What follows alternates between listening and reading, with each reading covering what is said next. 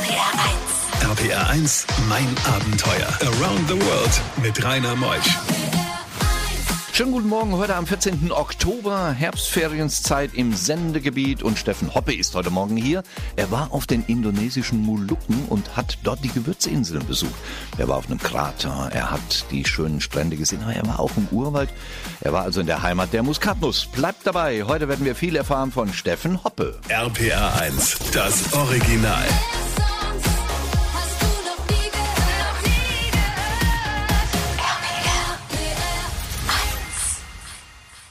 Bei diesen Geschichten hält die Welt den Atem an. RPR1, mein Abenteuer mit Rainer Meutsch. Steffen, schönen guten Morgen. Selamat pagi. Äh, war das eine Beleidigung oder eine Begrüßung? Nein, eine Begrüßung auf Indonesisch natürlich, auf Bahasa Indonesia. Oh, wie wunderbar. Du sprichst also, wenn du in diese Länder reist, hast du dir immer so ein paar Sätze, Worte zusammengelegt, die du dir merkst? Also Indonesisch haben wir, also meine Frau und ich, schon relativ gut drauf mittlerweile. Ähm, gerade wenn du auf diese Außeninseln reist, ja, na, insbesondere auf die Molukken. Dort spricht kaum noch ein Mensch Englisch. Also um dort durchzukommen, um eine Tasse Tee zu bestellen, du brauchst einfach Bahasa Indonesia. Ah. Hättest du nicht auch mit Ikau van Jau, mit Holländisch da weiterkommen können? Ich liebe dich. Es gibt tatsächlich noch äh, einige ältere Menschen, die einem fragen, ob man ähm, Holländisch spricht. Äh, ähm, also das ist immer noch gang und gäbe. Das haben wir auch auf anderen Inseln Indonesiens schon kennengelernt. Ähm, aber auch auf den Molukken auf alle Fälle noch äh, mit Holländisch. äh, Kolonialzeit, machbar. gell? Ja, genau. Ja, ja. Ja. Du bist groß geworden in Hessen?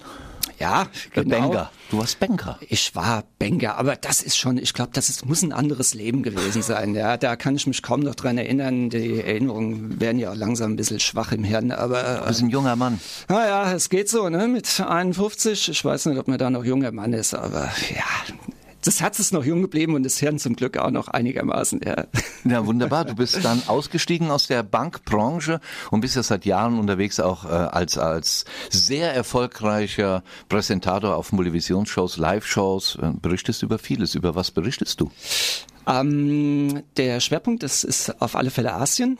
Ja, ähm, das sind auch die Länder Kambodscha, Thailand, Myanmar, Nepal. Ich habe aber Ähm, jetzt überall Plakate gesehen in ganz Deutschland, Südtirol. Äh, Südtirol ist eine abtrünnige Teilrepublik von Asien mittlerweile. ja, ähm, das stimmt natürlich schon, ja. Weil Südtirol ist letztendlich momentan der Vortrag, der bei mir kommerziell am besten geht. Ein Land, das ich auch seit meinen Kindesbeinen kenne oder ein Landstrich, den ich seit Kindesbeinen kenne, mir unwahrscheinlich viel Spaß macht, anscheinend den Zuschauern auch. Und ja, das sind momentan die meisten Buchungen. RPR1, mein Abenteuer mit Rainer Meutsch. Steffen Hoppe, heute Morgen angereist. Er berichtet über die indonesischen Molukken. Wo liegen diese? Die Molukken liegen weit, weit im Osten von Indonesien. Es ist eine sehr, sehr lange Anreise. Das heißt, ähm, 14 bis 16 Stunden Flug bis nach Jakarta. Dann sind es noch einmal dreieinhalb bis vier Stunden Flug nach Ambon. Ambon, das ist so die Dreh- und Angelscheibe für ähm, den Flugverkehr, aber auch für den Schiffsverkehr in den südöstlichen Molukken. Ja, und wenn man dann noch auf eine andere Insel will, zum Beispiel auf die Banda-Inseln oder nach Cape Chill, dann ist man noch mal anderthalb Stunden mit dem Flugzeug unterwegs. Also man muss wirklich viel, viel Zeit mitbringen. Also fern der Heimat, etwa 18.000 Kilometer von hier liegen die Molukken, die Gewürzinseln, benannt. Warum eigentlich Gewürzinseln? Weil von dort früher die Muskatnuss nach Europa ihren Weg fand und auch die Nelken zum Beispiel. Ähm, die Muskatnuss war damals ein, angeblich ein Allheilmittel gegen die Pest zum Beispiel.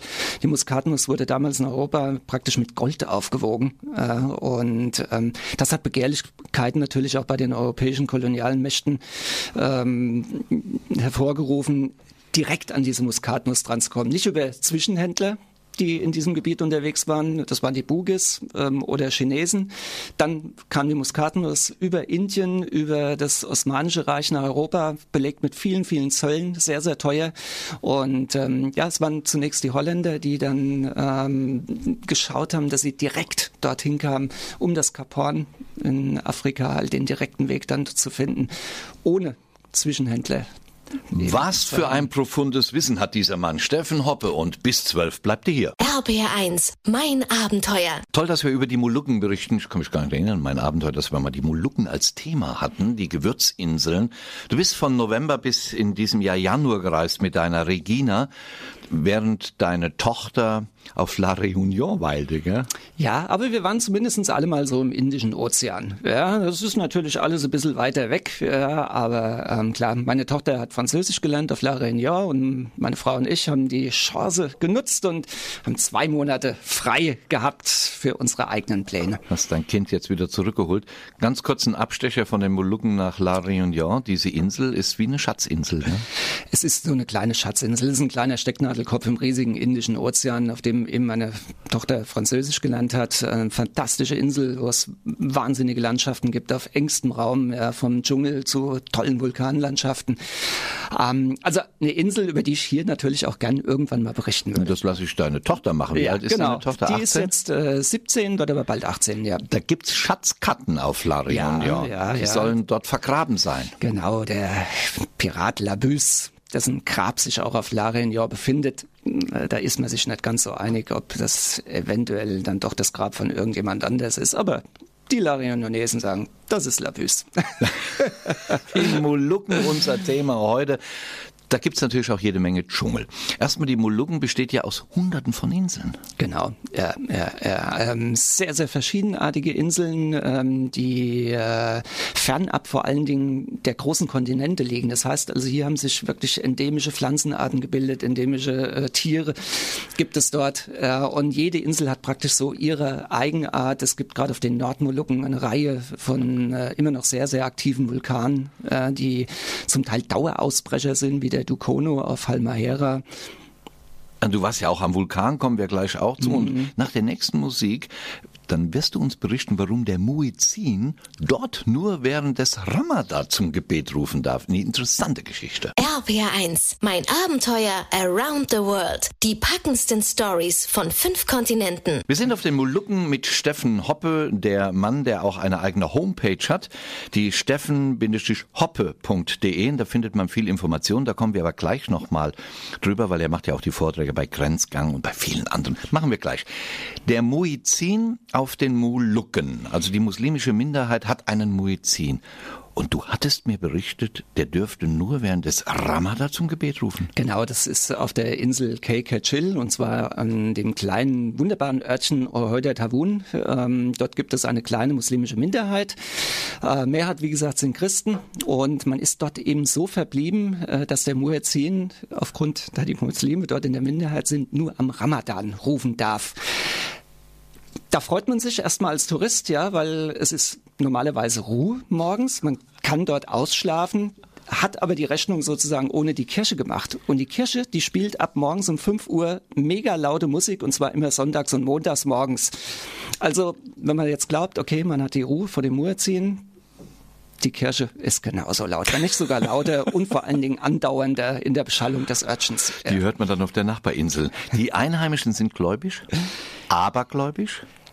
Es ist ähm, oberflächlich äh, äh, sind es Christen oder Muslime, aber unter der Oberfläche ist ganz klar noch der alte Aberglaube da. Ja, ja, ja, auf vielen, vielen dieser Inseln. Man glaubt, dass die Verstorbenen spuken.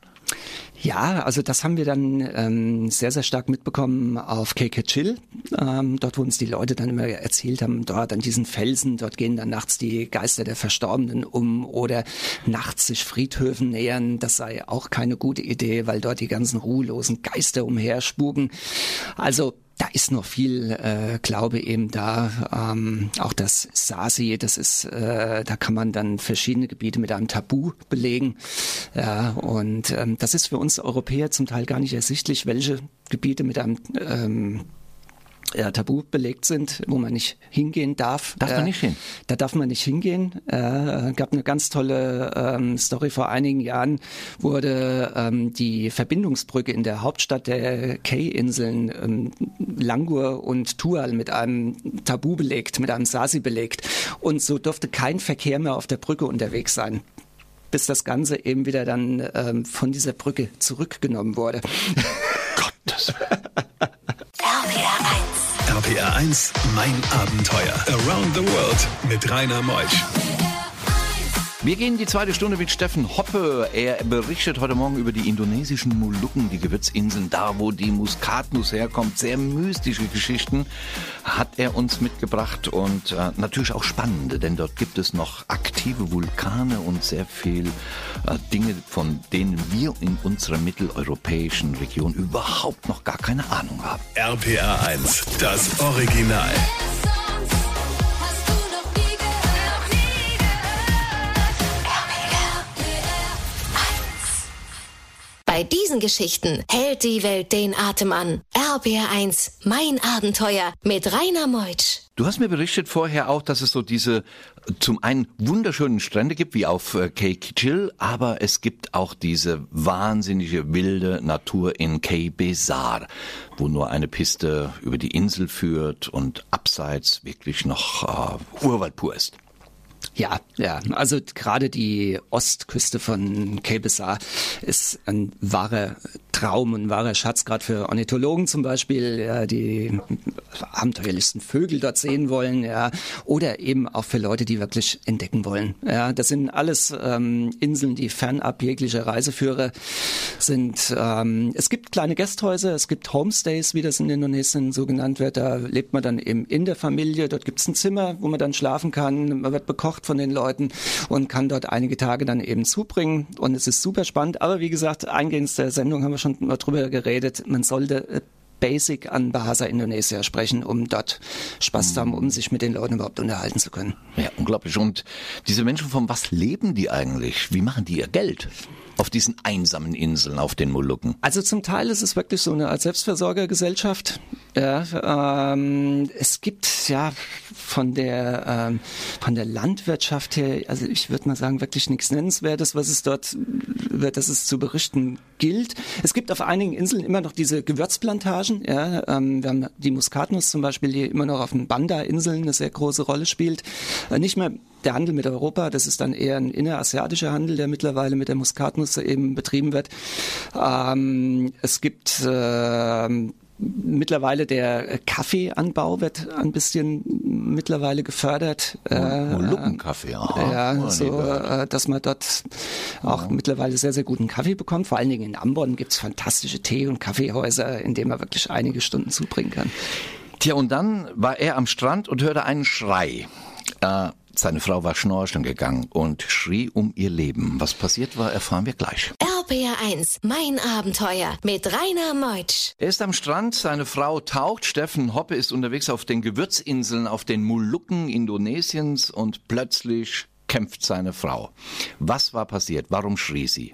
Ja, Regina war ungefähr 100 Meter weit im Wasser. Ähm, es war gar nicht tief, vielleicht so zwei, drei Meter maximal. Und auf den Banda-Inseln beziehungsweise auf Banda Hatta, dort wo das passiert ist, äh, gibt es auch relativ viele Haifische. Und ich hatte schon erst gedacht, Mensch, das ist ein Hai und die arme Frau jetzt nach 20 Jahren Ehe werden wir gewaltsam auseinandergetrieben. Ja.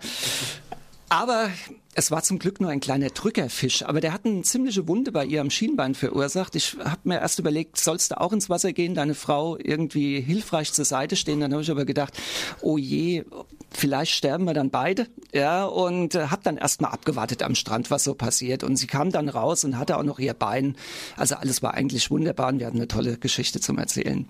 Ja, und die Bisse, gell? die sah man. Die Bisse, die Bisse hat man gesehen. Monat, ist der so zwei ein gefährlicher, dieser Drückerfisch? Ist der aggressiv? Äh, der Drückerfisch ähm, verteidigt sehr gern sein Gelege, ja, und da wird, da wird er ziemlich aggressiv. Das ist ein 30, 40 Zentimeter langer Fisch vielleicht äh, und äh, ist aber sehr, sehr aggressiv eben. Ähm, gerade in sehr seichten Gewässer, Ge Gewässer, sorry. Dann gibt's die Banda-Inseln, gell? wo man schon mal eine Insel gegen Manhattan tauscht. Was ist das denn für eine Geschichte? Genau, das ist die Insel Run. Auf der Insel Run, dort saßen damals die Engländer. Den Rest der Banda-Inseln, den hatten alle die Holländer ähm, unter ihre Kontrolle gebracht. Nur Run mit seinen großen Muskatnussbäumen, das war eben noch englischer Besitz. Und nach vielen verschiedenen Kriegen hat man sich dann geeinigt, okay, wir tauschen. Ja, die Engländer haben von den Holländern Manhattan gekriegt. Ja, das sollte jedem was sagen. Ja, und die Holländer haben dafür Run gekriegt. Ah, Manhattan. Manhattan, Man- genau. Echt? Manhattan, ja, Manhattan. Das war holländischer Besitz und der wurde getauscht gegen diese indonesische Insel Run. Boah, was für ein Tausch. Ja, also wenn man auf der Insel Run, äh, auf den Molukken unterwegs ist, gibt's da noch relativ viele Gästhäuser auf der Insel Run, die Manhattan heißen. Was nicht alles getauscht wird, ja? Tja, mein lieber Ingo Koch, mein Techniker, Münster-Maifeld. Auch irgendwo getauscht worden? Nee, gell? Nix. RBR1, mein Abenteuer. Steffen Hoppe kennt sich auf den Molukken aus. Er war ja zwei Monate dort. Es gibt Spinnen dort, die ihr Netz auf etwa 1,50 Meter dann aufbauen und die Spinnen sind groß. Die sind sehr groß, ja. Das sind die Riesenradnetzspinnen oder Seidennetzspinnen auch genannt. Die sind wirklich sehr groß, also so groß wirklich wie eine Hand, sind aber total ähm, ungefährlich eigentlich für den Menschen. Es ist trotzdem wenig schön, wenn man so ein Vieh eben im Gesicht kleben hat, weil, wie gesagt, die Netze werden eben aufgespannt in so einer Höhe zwischen 1,50 Meter, 1,70 Meter, meistens so an der Licht-Schattengrenze, sodass man, wenn man so zum, im Licht in den Schatten reinläuft, ganz gern sich dort auch mal verfängt. Und wir haben unglaubliche Dinge gesehen. Die haben Geckos gefangen. Ja, und die Geckos sind ja schon relativ groß, äh, zum Teil so mausgroß. Ja, und die sind selbst dort in den Netzen hängen geblieben und wurden dann genüsslich eben von den Spinnen ausgesaugt. Also die sind gewaltig groß. Gibt es eigentlich auf den Molukken gefährliche Tiere? Orang-Utans zum Beispiel? Äh, nee, Orang-Utans gibt's nicht, weil die Molukken einfach zu weit vom ähm, südostasiatischen Festland wegliegen. Ja, da gibt's ja diese berühmte Wallace Line, äh, die ähm, Wallace damals äh, praktisch als Trennungslinie entdeckt hat zwischen verschiedenen Tiergattungen im ähm, Indischen Ozean beziehungsweise im Pazifik. Und die Molukken haben keinen Austausch gehabt praktisch zu Südostasien. Also es gibt doch eine sehr eigene Tierwelt. Wenn man weiter nach Südosten geht, zum Beispiel auf die Aru-Inseln, dort gibt's schon Kängurus zum Beispiel. Also das ist, geht dann schon eher wieder in Richtung Australien. Wie kommen die denn dahin? Und äh, Papua-Neuguinea ist ja auch nicht weit weg. Ist auch nicht mehr so weit weg, aber meine Frau und ich, wie gesagt, wir haben uns gesagt, die Molukken bieten so viel für zwei Monate und die Verbindungswege, die Infrastruktur, gerade die touristische, ist nicht so gut ausgebaut, ähm, dass wir uns wirklich zwei Monate nur auf die Molukken konzentrieren wollen, ähm, lieber mehr Zeit an einem Ort verbringen wollen, als hin und her hetzen. Wie hast du gesagt, Unmengen an Papageien, Kakadus, Nashornvögel. Als Fotograf warst du trotzdem frustriert, gell, weil die oft weg waren, weit weg, gell, die Du, Vögel, oder? die Bäume, die sind, ich weiß nicht, 30, 40 Meter hoch und das ganze Leben dieser Vögel scheint sich wohl in 30 bis 40 Meter Höhe abzuspielen. RBR1, mein Abenteuer around the world. Die packendsten Stories von fünf Kontinenten. Steffen, wir kommen zum letzten Talk jetzt über die Molukken und ähm, ist es eine Reise wert? Auf alle Fälle. Ähm, ich würde sagen, man braucht ein bisschen Zeit. Ja, also mit einem zwei Wochen Urlaub ist das, äh, würde ich sagen, sehr gehetzt dorthin zu fahren. Ab drei Wochen macht es Sinn, sich dann nur auf vielleicht ein bis zwei Inselgruppen zu konzentrieren, ähm, wohl dem, der zwei Monate freikriegt und ähm, dann dort länger unterwegs Du warst kann. auch an einem Vulkan. War der erloschen oder noch aktiv? Ähm, das waren mehrere Vulkane. Ich war auf dem Gamalama, der ist noch aktiv. Das ist der Vulkan, der die Insel ähm, Ternate Was du die Worte alle noch drauf hast. Hast kein Blatt vor dir liegen. Na, das äh, irgendwie, das ist im Kopf drin. Ja, also ähm, wie gesagt, der Vulkan auf Ternate, der ist noch aktiv, der Gamalama. Da konnten wir auch nicht ganz bis hinaufgehen, weil eben sehr starker Gasaustritt oben war. Ähm, ich war noch auf dem erloschenen Vulkan, ähm, auf dem ähm, äh, Gematubo, das ist auf ähm, Tidore. Du mit deinen Und, Namen, und der Wahnsinn. der, äh, der war auch sehr schön. Aber das war ein erloschener Vulkan. Aber man sollte dann schon so 1400, 1500 Höhenmeter gehen können. Hat's viel geregnet? Weil die sind so grün, die Molukken, habe ich gesehen. Es gibt immer mal wieder kräftige Schauer.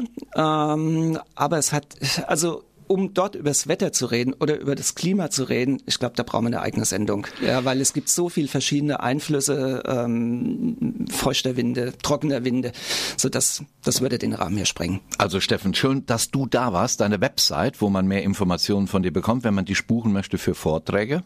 Das ist www.steffen-hoppe.de. Bin sehr viel äh, im Frühjahr 2019 im Kölner Raum mit eben dem äh, Veranstalter Grenzgang. Ja, das Schöne ist, du kannst in ganz Deutschland unterwegs sein. Man Genau. hört RPR1 auch übers Internet. Also www.steffen-hoppe.de. Danke, dass du wieder hier warst. Ja, Ja, danke Rainer. Ich freue mich schon auf das nächste Abenteuer mit Ja, dir. vielen, vielen Dank. Nächste Woche kommt Manuela Jäger. Ganz interessant, die Manuela hat sich ihre fünfjährige Tochter genommen und man höre und sage, sie hat sich durchgeschlagen durch Thailand, Vietnam, Indien, ganz alleine. Die Tochter mit der Mama Couchsurfing haben sie gemacht. Bleibt weiterhin uns gut gewogen. Heute geht's weiter in dem wunderschönen Tag mit meinen Kollegen. Ich bin der Rainer Meutsch und bis nächsten Sonntag. Tschüss.